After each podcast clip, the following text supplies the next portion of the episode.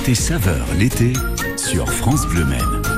Il est en pleine occupation parce que vous savez quoi Il va fermer euh, là aujourd'hui après le service de midi. Généralement, c'est vrai que dans cette émission, nous appelons des, des gérants de restaurants qui, euh, bien justement, sont ouverts. Nous, on s'est dit, on va changer. On va appeler quelqu'un qui va fermer pour les vacances. Bonjour Richard Davray.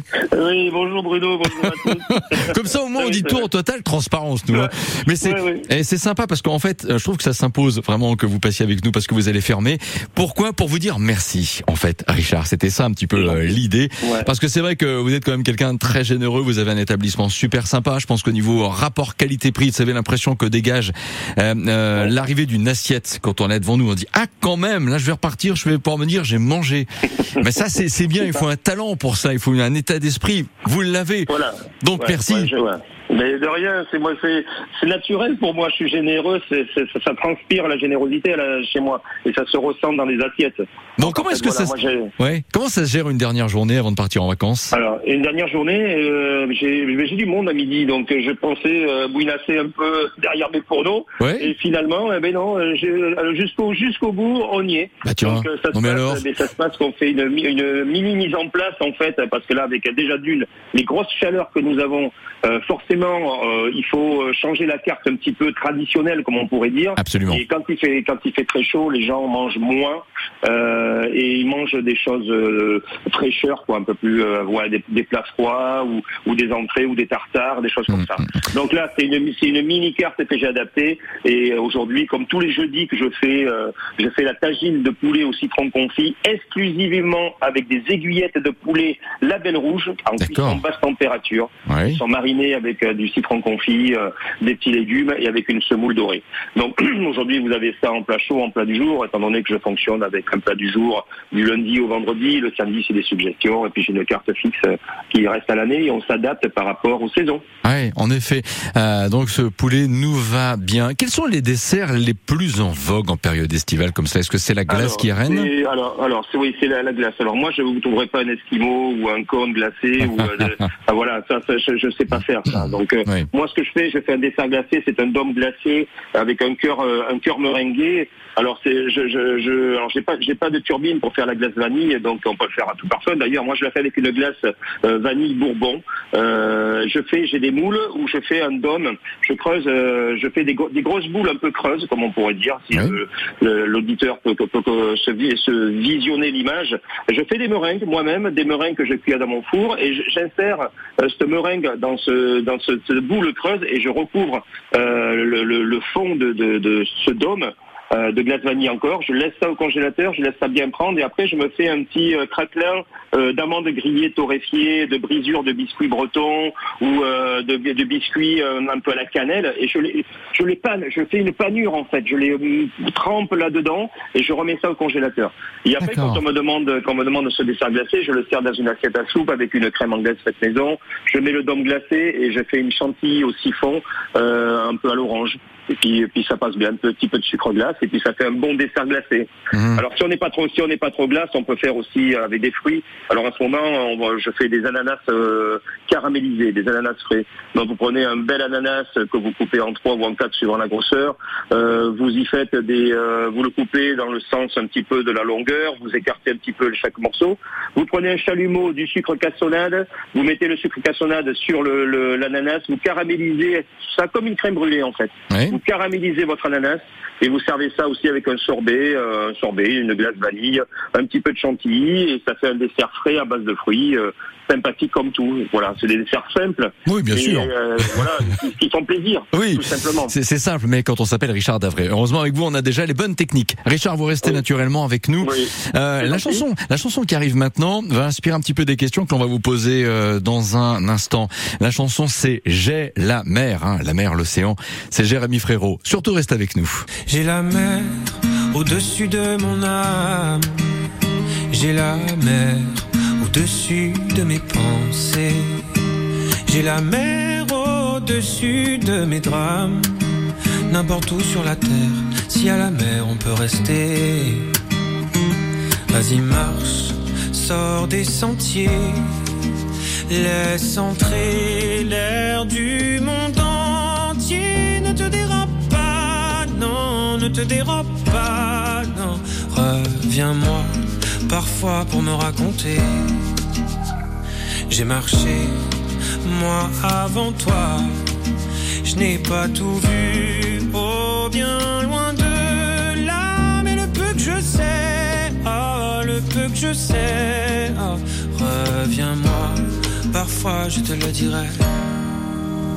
J'ai la mer au-dessus de mon âme, j'ai la mer de mes pensées, j'ai la mer au-dessus de mes drames.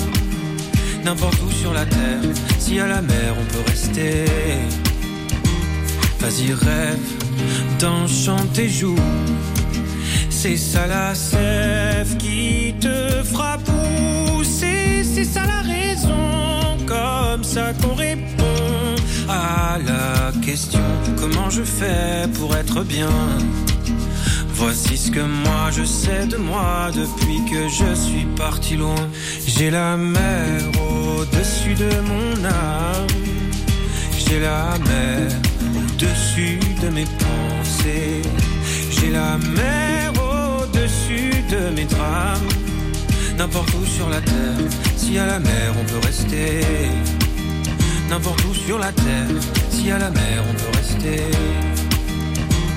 Si tu n'oses pas, tu as le choix, tu sentiras la guerre en toi. Si tu n'oses pas, tu as le choix, tu sentiras la guerre en toi. Si tu n'oses pas, tu as le choix, tu sentiras la guerre en toi. Si tu n'oses pas, quoi qu'il en soit, t'auras ton père au-dessus de ton âme. T'auras ton père au-dessus de tes pensées.